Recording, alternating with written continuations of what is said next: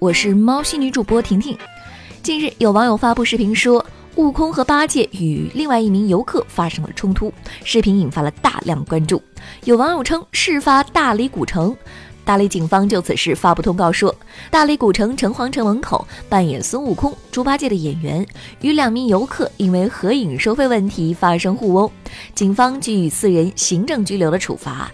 引诱他人合影不提示收费，合影之后直接要钱，应该算诈骗吧？不过看了视频，我知道了这是一件很严肃的事情。但是对不起，憋不住笑啊，这是传说中的神仙打架。俗话说，爱笑的人运气都不会太差。近日，一名涉嫌盗窃的外省网上逃犯被马鞍山警方抓获。该男子被捕之后，全程喜笑颜开，并不时地说着感谢民警。询问得知，原来该男子逃亡十二年间，不敢与任何人发生争执，养成了见谁都笑脸相迎、见谁都感谢的习惯。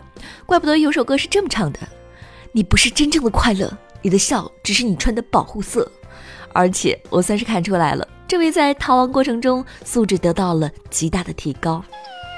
当地时间周日晚上，连锁咖啡公司星巴克创始人、身价三十五亿美元的霍尔德·舒尔茨在 CBS 电视台播出的六十分钟节目采访中表示，正在考虑以独立候选人身份参选总统。舒尔茨于一九八二年进入星巴克，后在一九八七年买下了该公司，并于一九九二年带领星巴克上市。二零一七年和二零一八年，舒尔茨相继辞去了星巴克 CEO 和董事长职务，当时就引发了外界猜测，认为他准备参加总统大选。大家只关心投票能买一送一吗？